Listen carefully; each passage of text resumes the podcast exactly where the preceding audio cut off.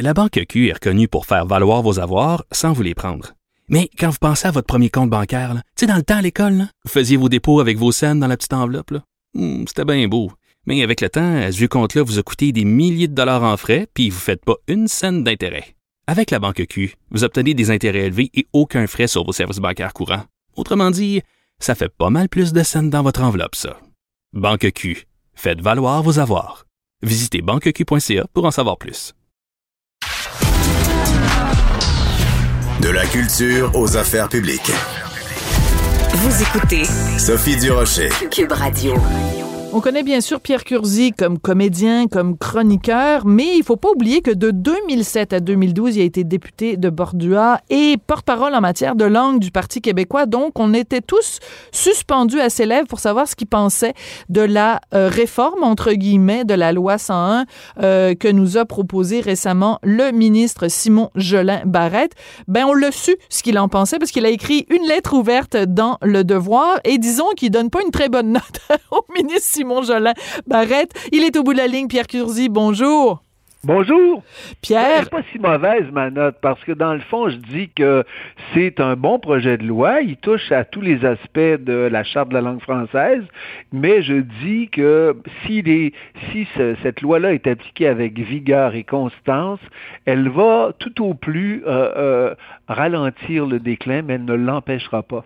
D'accord, mais en même temps, Pierre, euh, bon, euh, il, reste que quand vous, vous aviez euh, fait un projet de loi, on sentait beaucoup plus l'urgence. Vous parliez, entre autres, de diminuer les seuils d'immigration pour que ça corresponde aux capacités d'accueil, disiez-vous à l'époque, et de francisation de la société québécoise. Or, dans le projet de loi de M. Jolin Barrette, c'est comme si l'immigration n'était pas un problème au Québec pour la francisation. Oui, mais alors qu'on sait très bien que c'est un problème. on le sait dans la mesure où, pour que l'immigration soit un facteur positif dans la francisation au Québec, puis surtout à Montréal, il faudrait que 90% des gens qui euh, entrent au Québec euh, s'intègrent à, à, la langue française puis à la culture francophone. Or, c'est pas du tout le cas. C'est, je pense, moins de la moitié qui s'intègrent vraiment au français. Puis encore là, j'ai des doutes sur ces chiffres-là parce que, et je le comprends, et je sais pas un reproche contre mhm. les immigrants, là, c'est dur euh, d'arriver dans un pays, d'être obligé d'apprendre une autre langue que la sienne, et quand on arrive dans un pays où il y a les deux langues qui coexistent, euh, et euh, que c'est pas clair que c'est plus euh, favorable d'apprendre le français que l'anglais, ben évidemment, tu as une pression énorme qui s'exerce sur les gens qui arrivent. Oui, ben c'est sûr. De toute façon, dans tout ce débat-là, Pierre, euh, je me permets de vous appeler Pierre parce qu'on se connaît dans la vie, euh, dans la vraie vie. Mais euh, donc, dans ce débat-là, personne ne s'en prend aux immigrants. C'est-à-dire, il s'agit pas de taper sur la tête des immigrants en disant pourquoi vous parlez pas plus français, pourquoi? C'est à nous, comme société, de leur démontrer quel est l'avantage, quelle est le, le, le la plus-value d'apprendre le français ou de s'exprimer en français. Or, si la société d'accueil ne leur met aucun bâton dans les roues quand ils s'expriment en anglais, ben, je veux dire, un fou dans une poche, pourquoi ils choisiraient le français? S'il y a ben aucun, aucun incitatif, il n'y a pas de bâton puis il n'y a pas de carotte. Fait que, je dirais, c'est sûr qu'ils vont aller vers l'anglais. C'est ça qui manque peut-être, justement, à la réforme de M. Jolin Barrette, non? Ben, c'est-à-dire que bon, il faut être, euh, il faut être clair pour les gens qui ne euh, sont pas familiers avec tout cela. Là, c'est un projet de loi. Le projet de loi, je le dis, euh, pour moi, il est insuffisant parce qu'il y a certaines mesures qui manquent. On en reparlera peut-être. Oui. Mais s'il était appliqué avec beaucoup de rigueur, un projet de loi, c'est présenté à l'Assemblée, c'est discuté. Là, mhm. on va discuter des virgules, tout ça. Puis là, il y a des amendements, puis bon, c'est ça. C'est ça, il est amendé, il est amélioré ou pas, ou pas amélioré, ça dépend. Mais à un moment donné, il va être voté parce que la CAQ est majoritaire et peut décider qu'elle vote son projet de loi. Ensuite, il va y avoir des règlements qui vont découler du projet de mhm. loi il se peut que là-dedans, il y ait des mesures euh, qu'on ne connaît pas encore, mais qui soient plus coercitives et qui aient là-dedans et des carottes et des petits bâtons. Ça se peut très bien. Donc, c'est ce que vous souhaitez. C'est ce que vous je souhaitez. Le souhaite, mais je dis que malgré tout ça, euh, il y a quand même des mesures euh, plus controversées, plus difficiles euh, qui n'ont pas été, qui font pas partie du projet de loi, puis je le comprends aussi, là, j'ai été dans cette situation-là, d'avoir à convaincre son propre parti que des mesures difficiles avec un prix politique élevé doivent être prises en même temps, la CAQ est majoritaire. Puis les derniers sondages, les derniers sondages montrent que même en prenant le deuxième, le troisième, le premier, le deuxième et le troisième parti d'opposition, de mettre euh, toutes les intentions de vote de ces trois partis-là ensemble, la, la, la CAQ va quand même remporter les prochaines élections si, si un vote avait lieu, avait lieu aujourd'hui, là. Donc, ils ont non seulement les coups des franges, ils ont les deux mains sur le volant. Donc, c'est même pas comme s'ils étaient obligés de faire des compromis puis des mesures mitoyennes et tout ça. C'est là que j'ai de la difficulté à comprendre pourquoi M. Jolin Barrette n'est pas allé de façon beaucoup plus forte, beaucoup plus costaude, pour reprendre son expression. Ben, c'est pour ça que je dis que c'est une occasion ratée, parce qu'ils ont le pouvoir majoritaire, ils auraient été en mesure d'adopter des mesures plus coercitives. Pourquoi il ne l'a pas fait? Parce que M. Jolin Barrette, c'est quand même mon député. On est député. Euh, j'ai été député de c'est le député de Bordua, donc je le connais et je doute pas de ses intentions. Euh, je crois, mais là, je, ne suis pas dans le secret des dieux du tout. Je n'ai pas de contact avec le milieu politique. Mais je pense que euh, pour certaines mesures, peut-être que lui envisageait euh, il n'aura pas réussi à convaincre son caucus de députés, son chef et l'appareil du parti. Hmm. Euh, par exemple, l'exemple est simple, on le sait, une des mesures euh, maintenant euh, favorisé par plein de commentateurs qui avant décriaient cette mesure-là, c'est l'obligation pour les francophones et les allophones de fréquenter le mm. cégep en français. Cette mesure-là, c'est sûr que M. Jolin Barrette, il a dû, à un moment donné, la présenter. Je, mm-hmm. suis convaincu de ça. Mais c'est une mesure qui, euh, que bien des gens refusent. Et bien des gens, ça veut dire pas juste des anglophones, pas juste des allophones, mais bien des parents, beaucoup beaucoup de francophones, il y a beaucoup de gens pour, qui maintiennent le, mythe que si tu vas pas dans un cégep anglais, tu n'apprendras pas l'anglais, puis tu réussiras pas dans la vie. À mon mhm. sens, ce sont des mythes, mais quand même. Donc, il y a une très forte opposition, et ça, euh, quand on approche des élections, même si c'est quoi, dans deux ans, les élections, euh, euh, on sait qu'il y a un prix politique à ne pas faire plaisir aux électrices et aux électeurs quand on approche des élections. Puis il y a mhm. bien des députés qui ont dû avoir peur de ça. Euh, une autre mesure, tu sais, la mesure, la mesure, une mesure, j'avoue que je trouve un peu ridicule, c'est celle des villes. Euh, ben oui, des, villes, bilingues. Ça, ça, moi, les municipalités, c'est incompréhensible. Ouais. Tu peux le dire, ben, on s'occupera pas de ça parce que c'est pas majeur. Mm-hmm. Mais en même temps, si tu le fais, ben là, tu peux pas laisser la porte ouverte à ce qu'un conseil municipal décide. Il n'y a pas un maudit conseil municipal qui va voter en faveur de l'unilinguisme, même s'il y a juste 50 euh, anglophones dans son... sais, ils le feront pas. Mm-hmm. Ils le feront pas parce que c'est... Euh, pourquoi le faire? C'est prendre un risque politique inutile. Donc, euh, c'est là qu'il y, a, y a, à mon sens, le projet de loi ne va pas assez loin. Oui. Euh, je, je, veux juste rappeler, parce que vous le rappelez dans votre lettre, euh, Pierre, vous dites que pendant ces quatre années où vous avez été député de Bordua, porte-parole en matière de langue du Parti québécois, vous avez publié trois études. Puis vous dites, bon, il y en a une, le Grand Montréal, le titre dit tout, hein, le, le Grand Montréal s'anglicise. On était en 2010. L'application de la loi 101 au collège un prolongement nécessaire. On était en 2011.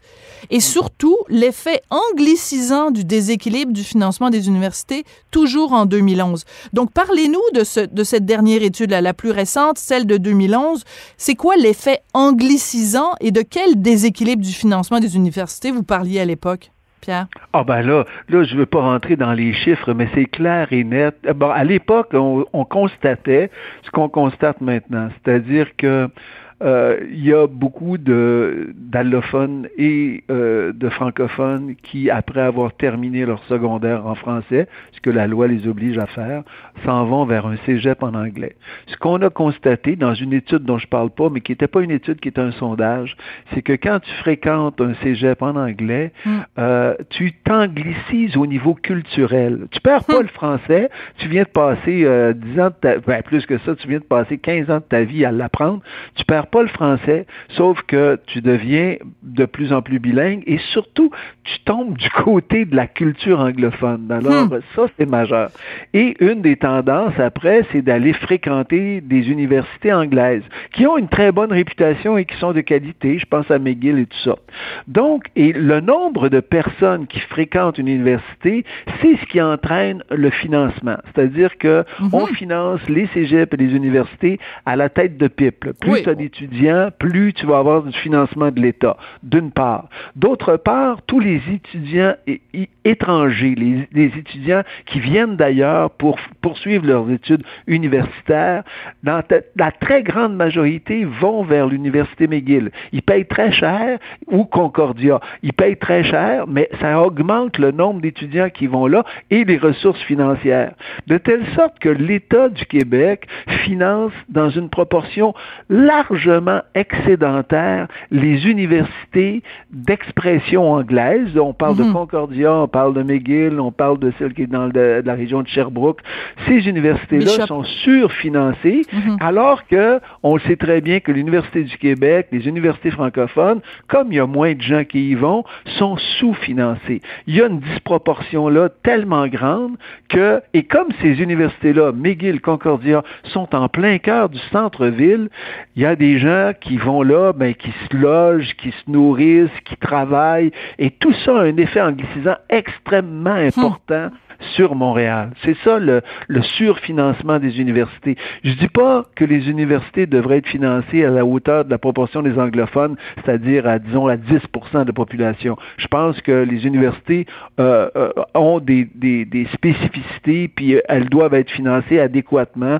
Il y a, il y a des expertises, puis il y a plein de francophones qui sont allés là. L'autre effet, majeur, c'est que tout ce monde-là qui enseigne dans les échecs, les cégeps, enseigne dans les universités en anglais, ce sont une bonne partie d'entre eux des francophones qui travaillent exclusivement en anglais. Mm. On sait déjà que la science, pour réussir en science, pour te faire un nom, il faut que tu publies en anglais. Voilà. Euh, on sait déjà que... Et là, il y a plein, plein, plein de gens qui sont tenus de, d'enseigner, d'étudier, de publier en anglais s'ils veulent se faire un nom, se faire une place et gagner leur vie. Tu vois, ça a un effet cumulatif mhm. extrêmement important. Euh, puis c'est vrai, bon, on parle pas du système médical, mais il y a quelque chose de semblable dans le système aussi de, de la santé. Et il y a quelque chose de épouvantablement contraignant pour l'État qui doit de plus en plus mhm. fournir des services bilingues parce qu'il y a de plus en plus de gens qui en ont besoin de ces services-là. Ouais. Ceux qui étudient. C'est, ça, le. Et ça, c'est comme une boule de neige, là. Voilà, c'est exponentiel. oui, ça, ça, se développe, ça se développe. Puis, à un moment donné, ben, ça, ça, ça va vers ce qu'on prévoyait il y a dix ans, qui est en train de se produire puis qui devrait être terminé en, dans dix ans. C'est-à-dire que Montréal, bientôt, la langue commune de Montréal, ce sera l'anglais plutôt que le français. Dans votre lettre, euh, vous dites euh, que vous n'êtes pas amer, euh, mais vous terminez votre texte en disant, comme toutes les décisions importantes, la fierté d'une langue est un choix collectif. Je vous pose la question, Pierre, sentez-vous que pour les Québécois, en 2021, et en particulier pour les jeunes, que le français est un choix collectif, qu'on est encore collectivement, qu'on veut vivre en français au Québec? Ben, étonnamment, dans, disons, durant le temps de la pandémie, j'ai vu tout d'un coup une espèce de regain, de un souci euh, assez largement répandu au sujet du français. Ça s'est passé de, la part de, gens qui, au début, disaient Voyons donc, c'est quoi votre problème? Là? Il faut, faut parler l'anglais. Vous êtes euh, des alarmistes, puis euh, vous allumez le feu. Moi, on m'a tellement dit ça. Je passais tellement pour un extrémiste extravagant. Donc, j'ai vu qu'il y avait tout d'un coup euh, une inquiétude réelle, surtout les gens qui vivent à Montréal. Mm. Et ça, c'est important. Euh, ce qu'on a vu se passer, c'est un fossé de plus en plus grand entre la ville, la grande région de Montréal, c'est-à-dire la moitié de la population du Québec, et le reste du Québec.